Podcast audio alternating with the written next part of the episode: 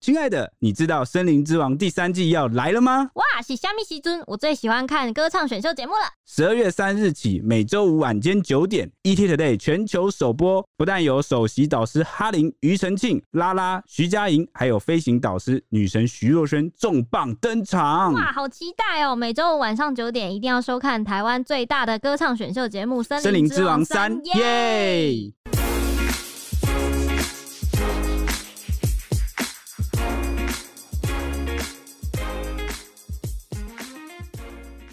欢迎收听《小编没收工》，带给你热门话题十分钟。大家好，我是 H 李。我是铁熊，我是周周，今天要来谈一个令人心碎的悲剧哦，因为而且这个在网络上也引起了很大的争议，就是屏东有一名三岁男童上周四啊，啊趁着母亲外出买晚餐，跑到邻居家玩耍，啊结果遭邻居饲养的比特犬猛咬腹部，失血过多不治。那事后呢，江姓事主被依过失致死罪送办，还有许多人炮轰这种凶猛的犬只根本是无差别的攻击凶器。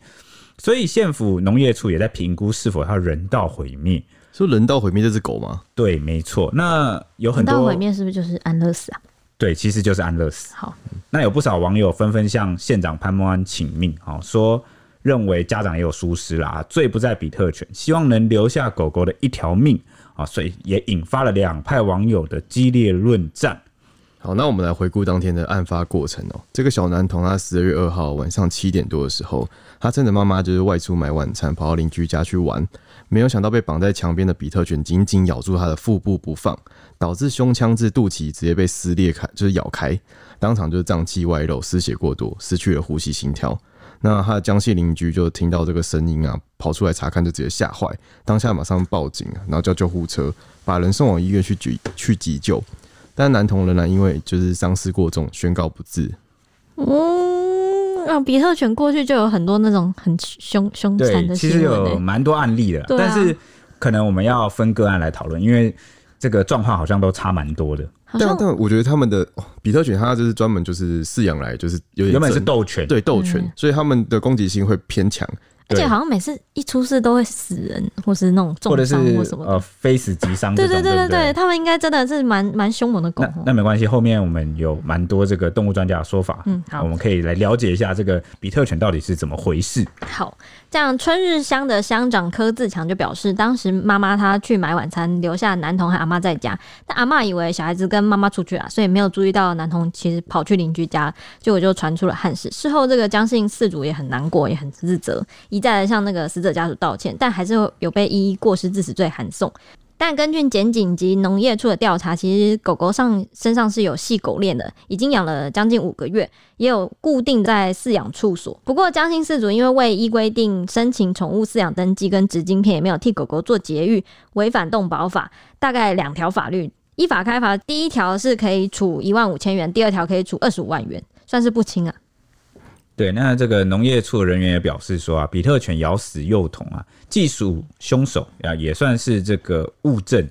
啊。但由于江姓事主非常自责啊，也没有意愿再继续饲养了，所以比特犬目前是被送到了这个收容所，要等检察官约两周后调查结束啊，才会进一步指示啊，决定这个后续的处理。不过呢，这只比特犬就会咬死人，又是猎管的凶猛犬类，所以很可能会采取人道毁灭的这个竟然措施可以选不要饲养这个选而项且，像我觉得狗有点无辜，它其实被链子绑住，对嗯啊，然后又在它的窝里面待着，但是在好好看家。嗯对，所以刚刚那个调查的时候，其实就有说，呃，这个犬只其实一直都是系着这个狗链，然后也呃固定在这个地方，嗯就是没动的。好、所以这就让这件事情出现了蛮多可以争议的，对啊，哦就是变成有两边的论战的。对对对对对。那网友怎么说呢？那网友就有讲啊，就是有一派是支持他，就是毁灭的，就是说这个狗根本就是无差别攻击的凶器，到底养这个要干嘛？这个一定是看很多那种比特犬咬死人的新闻，就是会有这种可能算偏见吧。就啊，那有网友就说比特犬应该好好养在笼子里的，然后说大家一昧就是指责母亲，但她已经付出了最大的代价，失去了孩子。那有人说明知道有人闯误闯会丧命，为什么不把比特犬关进笼子里？然后说如果事主没有责任，那大家都来养狮子、老虎、鳄鱼互相伤害啊。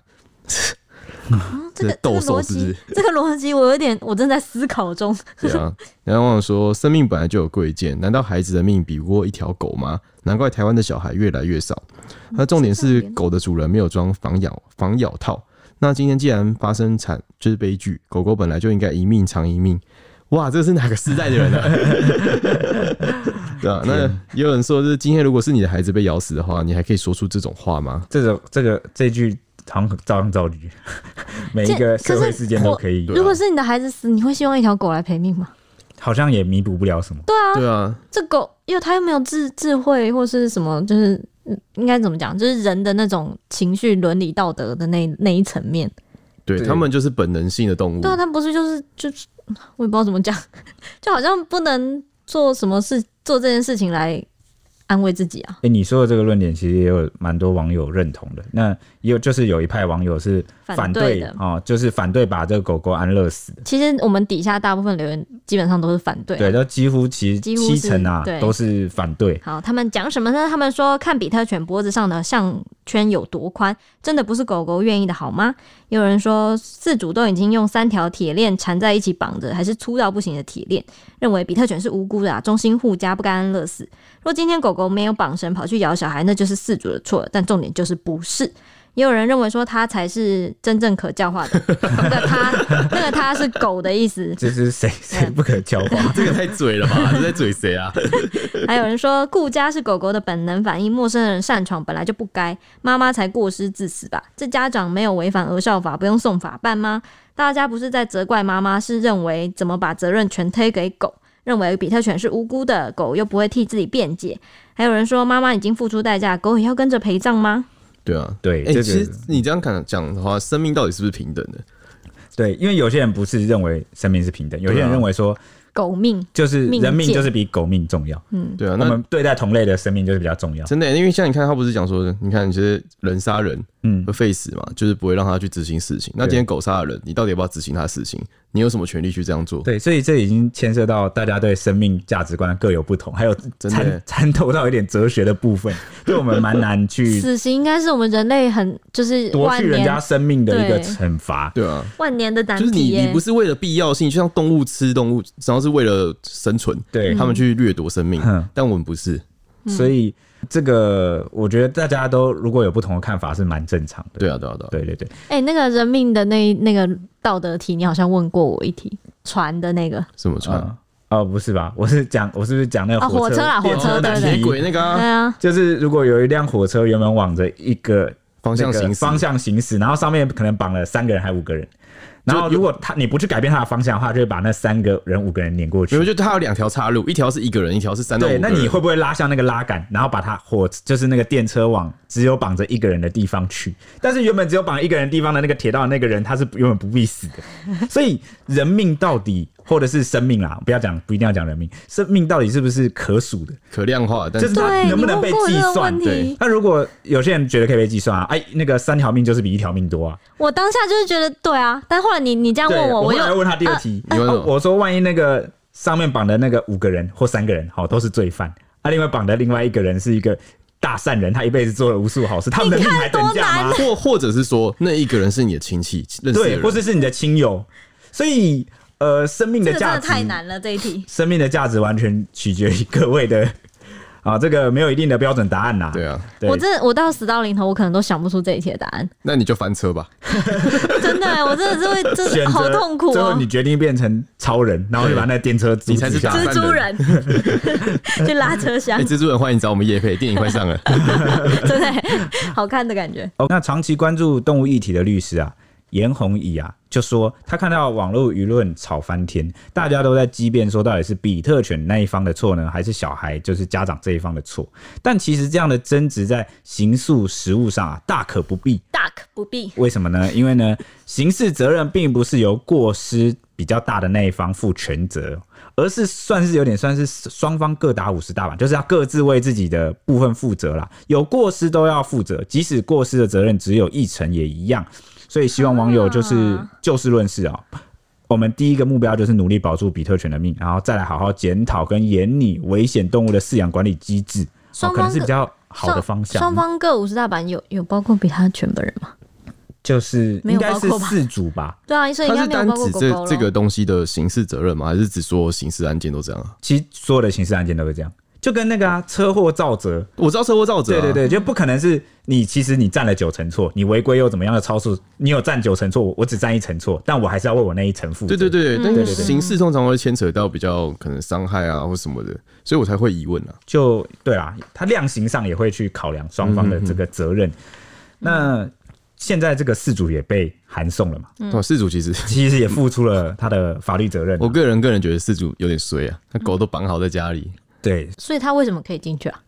也就小朋友跑过去看到狗狗吧。大家大家不要担心，这个县府的这个社会处后来有做调查哦等一下我们静待后 面看他们怎么讲。那刚刚就可以听到有不少网友就认为说，家属放任孩子接近比特犬，是不是涉及了儿少法的责任？但县府社会处就调查、事发后男童家属相当自责，因为案发地点是居住环境，不是就车辆往来的地方。平时孩童就常在就是巷巷道啊、家门口这些地方玩耍。事发前男就是孩童的母亲也短暂外出约一百公尺去买晚餐，路程和等待的时间大概十五分钟。外出前又交代家中的其他人去照顾这个孩小朋友，还要把纱窗的门关好。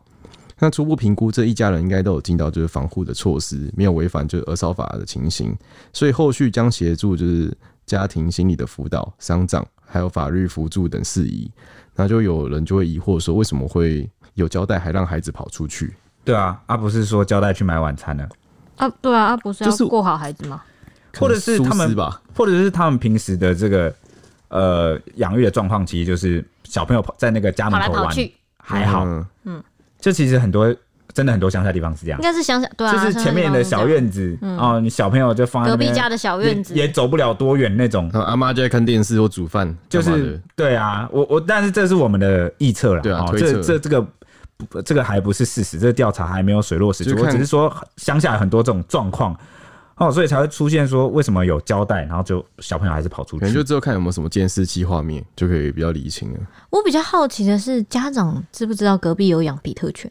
应该不知道吧？我觉得知道就不会让他我觉得多少会知道吧，就不会可让能他知道有啊养狗，但不对对知道是对对养比特犬吧？哦，或者是知道有养狗，他有绑好，然后这样，那他们就不会担心，或者是就算知道有养比特犬，他们也可能也不了解比特犬啊，哦他们也可能不会觉得小孩子会去摸，对之类的，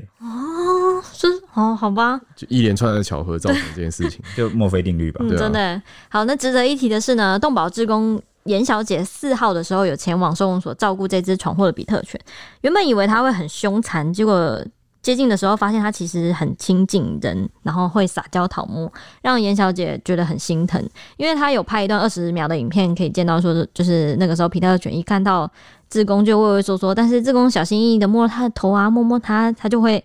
停下动作。没想到那个比特犬反而头会去蹭那个志工你是说就是那个志工已经停下了手边这个动作，因为一开始好像是试探性的摸摸他的头，对不对？对，就怕他很凶猛我这有样。看那个，我有看那影片，他就是先摸他一下，嗯，然然后他后就停停下来，来，嗯，对，然后狗就跑过去蹭他的就手，跑去反而去就蹭那个钻到他的头，就是手底下手，底下，对再对对再继续讨摸，还钻到他的那个怀里面乱蹭这样。所以志工们都很心疼，觉得说第一次见面就这么塞奶，当天到底怎么了？为什么你会咬三岁小孩啊？真的欸。我哦真的疑惑就对了，对不因为对对？其实我家里有养狗，有养猫，然后我也觉得狗就是，如果你不要特意去激怒它，它们其实都不会有攻击性的行为出现。对，但是因为之前我有在路上遇过那种超凶猛的野狗、欸，就会觉得啊，因为我我没有养没有养狗养猫，所以我有时候就会很矛盾，因为我身边有养狗养猫，我就说、哦、狗狗很乖啊，但不知道怎么我在路边遇到那种，你看野犬是不是就比较凶？对，但是它们野性是有有一个地域性的问题。你如果侵入了它们的领地，它们可能就会想要攻击你。但通常这种狗会叫的，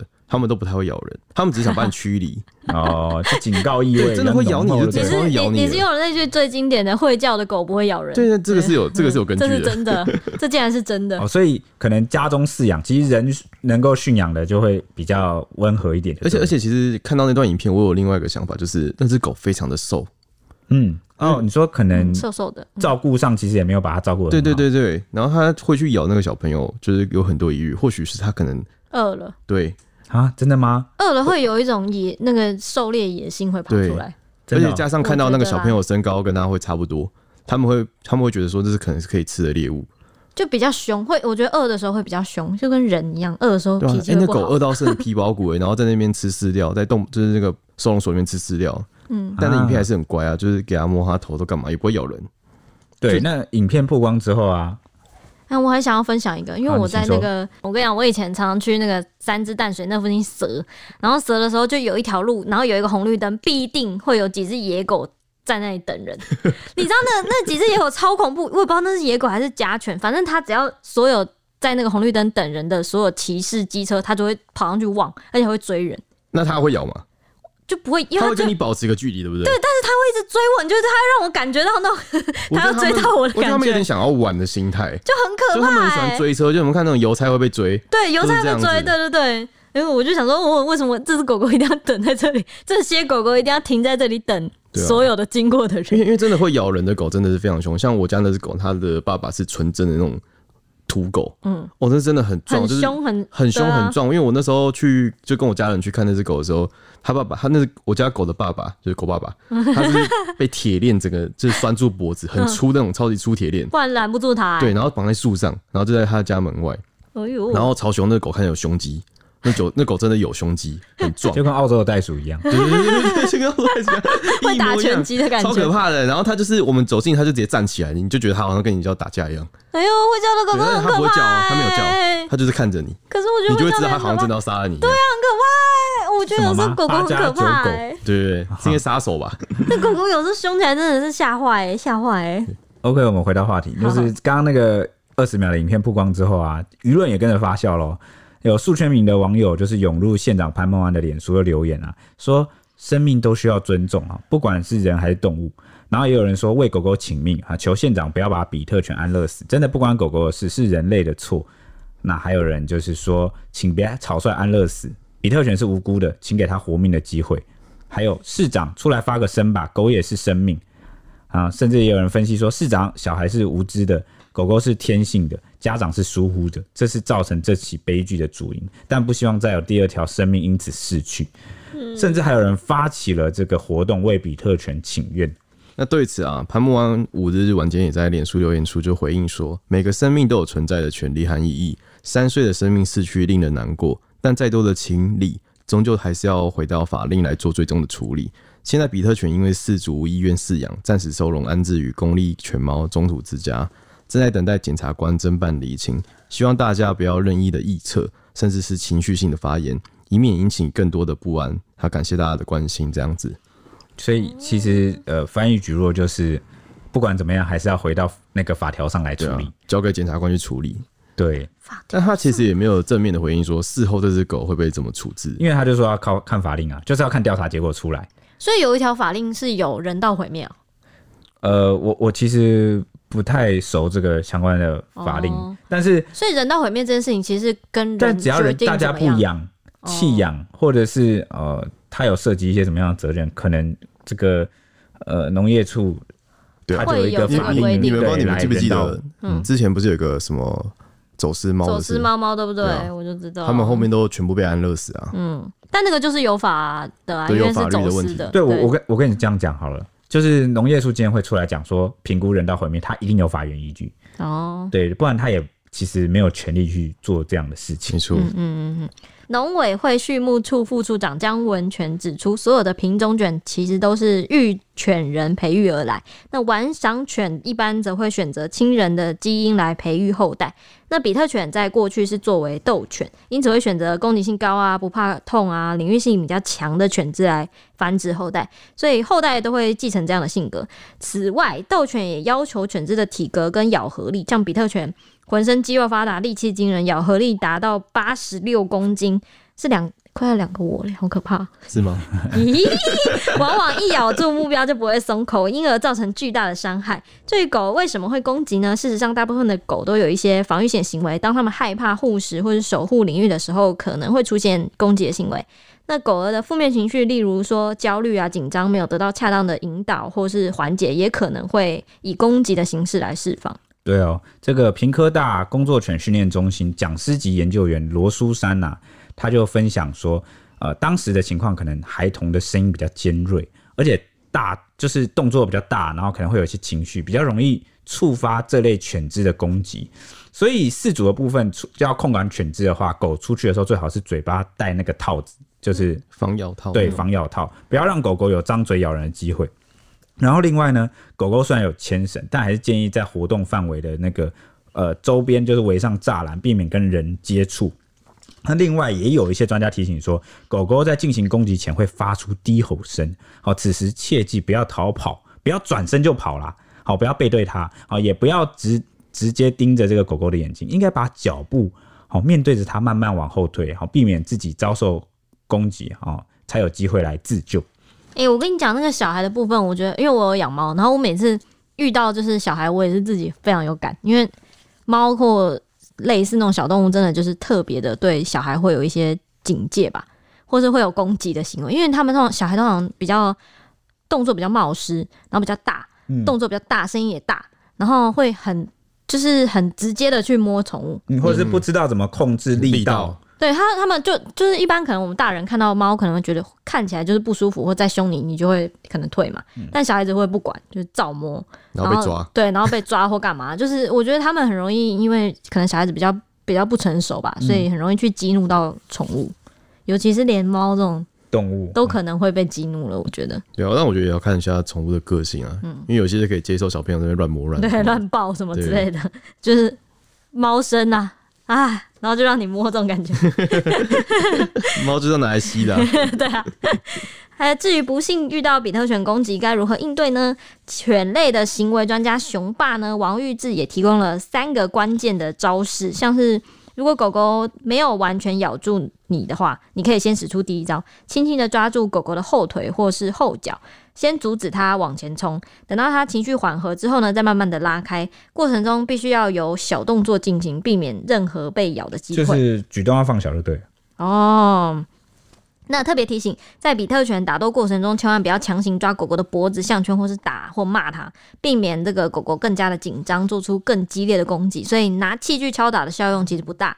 就很可能就会激怒啊而且因它。为大家第一时间当下有没有下意识反就应就想觉把它得拉开。或者是觉得打它可能会吃痛，就放开。对但不是前面有讲吗？这它是人的特 性，这不是狗的特对性。啊，前面不是有说吗？培育它的基因是不怕痛，哦啊对，不怕痛。你 越打它越紧张，越觉得我更不能松开了，我更要继续做现在这件哦事天。哪很像那个鳖，有没有咬住就不会放开？对对对对对，那第二招呢是观察身边有没有可以利用的物品，像是包包啊、板子啊，去阻挡它的攻击。千万不要徒手去推开它，让自己陷入更危险的困你境。说用手可能反而被它咬。对，肉肉肉身护体这样。最后一招就是，如果你完全被咬住的话呢，可以拿毛巾或是布盖住狗狗的眼睛，缓和它的情绪，或是请饲主在旁安安抚它。所以，当这个狗狗的情绪比较稳定的时候，才有可能让它们松口。原来如此，那农农委会日前有公告啊，比特犬从二零二二年三月一号起列为指定禁止饲养或输入的动物。饲养的话需要宠物的登记跟结扎，出门也需要成年人的陪同，且牵绳的长度不可以超过一点五公尺，要戴不影响散热的透气口罩。那若是在二零二二年三月一号就已经饲养比特犬，就必须在二零二三年二月二十八日前完成申报备查，到各宠物登记站去植入晶片，办理登记为合法饲养的比特犬与合法的比特犬饲养者。那若日后饲主啊饲养地点变更或是犬只死亡，也必须去修正宠物登记的资料，申报备查，否则违者可能会处五万至二十五万元的罚款，还有可能被没收就是犬嗯只。咦、他这个新闻一说，我看到好像有那个比特犬弃养潮，是不是啊？对好像啊，是好像是有什么山上看到什么很多只比特犬在追狗。天哪、对，因为可能就是饲养这件事变麻烦，那很多人对就啊哎不想要负责任，就把它抛弃了。不一样，对，但其实也没有很多麻烦啊，因为你只要去你是登记之前就好对啊就去是登登记记，，因为 然后农委管会好它这样。对，因为农委会这法令就是说，不能再有新的饲主、新的饲养，但是你原本就已经饲养了，其实你只要去植入晶片去登记就好了。对啊，就有点记名啦，对，就记名字啦，就是要控制这个数量慢慢变少，不要再新增而已。那这个有一名事主啊，也投书我们这个呃东森新媒体 ET Today 的这个网站啊，来分享他的这个看法。他说呢，比特犬虽然是具有攻击性的犬只，但还是可以透过训练及饲养的方式来改变它的性格。然而呢，在台湾却有很多饲主啊，刻意透过激化式的训练来增加犬只的攻击性，所以他认为真正的问题点恐怕还是在人身上哦。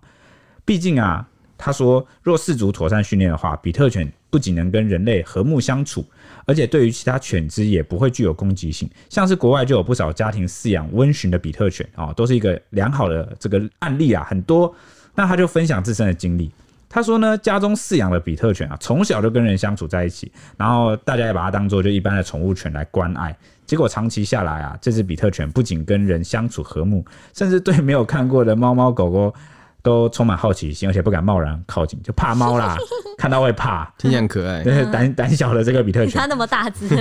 所以更特别的是，他已经八岁了，但是不曾有攻击的举动。哦，连他的饲主的朋友到家里来，啊他还会急忙叼起玩具，要跟大家一起玩拔河。呃，可以算是他们家中就是精力最旺盛又独一无二的一个家变庭成成员。真正的家犬诶、。他这样一讲的话，就真的是想到，你看国外其实非常多的影片，他们很多家庭真的都是饲养比特犬，嗯而且都是跟他们相处的都还不错，不会有攻击性的行为。嗯台湾大部分养狗都是为了要当它当看门犬，嗯，所以就会去训练。所以呃，这个广告小妹就有提到说，哦，这一次这个悲剧的案例啊，原本那个江姓氏族养这个比特犬啊，疑似就是其实要来帮他看果园啦，嗯哼哼，好、所以当然是买了一个呃领域性啊、地域性比较强的啊、攻击性比较强的犬只。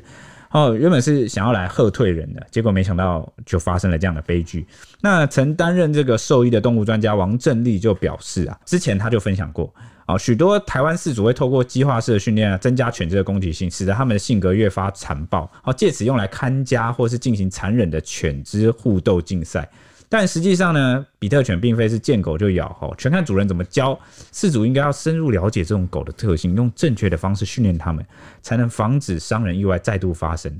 啊、所以他也强调狗是无辜的，有问题的是人。所以这件事看起来就是每个环节好像都方方面面都出了问题。对啊，嗯好，好像每次发生这种类似出人命的意外，都是有很多环节都有问题。对，像我觉得饲主其实就可以把这个狗狗哦套上那个呃防但是咬防咬套但是它在家里的话，我觉得若是我，我不会套，但我会把我家门给围栏关起来的围栏对有围围栏栏，啊然后就是其实有很多措施可以去做。那这个家长有没有责任？其实呃，家长当然有责任，但他其实也已经受到了哦他这个丧失爱子的那对个疼的痛啊。的代价了啦，哈。所所以就是哦，希望这个悲剧能够不要再发生。对吧、每一次我们发生这种悲剧，我们就是希望大家，就是我们会报道出来，就希望大家可以长一个警惕。对，那也不可讳言，我觉得比特犬就是一个比较需要这个专业知识哦，需要饲主去特别的了解其特性，嗯，才能养育的。对啊所以为什么农委你养它之前真的要想对嗯清，楚，因为农委会为什么会禁止啊？其实最大原因就是很多饲主就是变变于形式啦，就是其实你没有去了解这个狗的特性，你就养它，我觉得台湾只是觉得它很多人就这样啊帅或干嘛就是就想要跟养风就它养宠物对，那结果就害到很多什么？害到很多就是真心饲养、好好有饲养，也了解这个比特犬特性的这个饲主啊，嗯就跟着要被这个法令给束缚。嗯，哦，所以呃我我个人看法是这样啊哈、那如果大家有不同的这个意见或想法，也欢迎就是到我们的 IG ET 底线 Newsman 小编没收工。或是粉丝团小编美周公来跟我们聊天。对，那接下来就要拜托 H 帮我们预报一下这一周的天气概况。好，最近真的感觉到入冬啦。今天开始呢，水汽还是很多，基隆北海岸跟宜兰还是降雨蛮明显的，有局部较大雨势发生的几率。大台北、桃园、花莲、台东也有一点局部的短暂阵雨。新竹以南呢，则是维持多云到晴的天气。其实我们入冬之后，台湾的天气大概都是吹这种东北风，就是这种天气，就是东北部、北部跟东北部会比较有雨，然后比较冷，北部以上就是冷冷的感觉。但是到了南部就会又晴朗又没什么冷的感觉。 那没什么冷的时候呢，通常这种很容易发生局部的低温，像是这个辐射冷却效应影响，因为很晴朗嘛，所以地表上温很快。南部的低温可能会下探到十四度左右，空旷地区还会再更低一点，越空旷会越冷的意思。预计呢，礼拜二、礼拜三呢，又有一波新的东北季风增强，会有个冷空气要来了。不过它的强度比较弱，所以主要的影响区域还是在北部跟东北部地区，只会略降个一两度，天气会稍微转凉一点，但是你可能感觉不太到温度差别啦。只有然后只有大台北跟东半部地区有一点局部短暂阵雨，其他地区就是多云到晴。礼拜四到礼拜天呢，东北季风就会减弱，北部跟东北部的气温会慢慢的回升。未来几天可能会有不错的天气哦，各地都是多云到晴，只有东半部跟大台北地区有一点局部跟零星的短暂阵雨，所以冬天的时候我看还是往南部去会比较温暖啊，比较天气比较好。以上是今天的天气时间，我们明天见，拜拜拜拜哎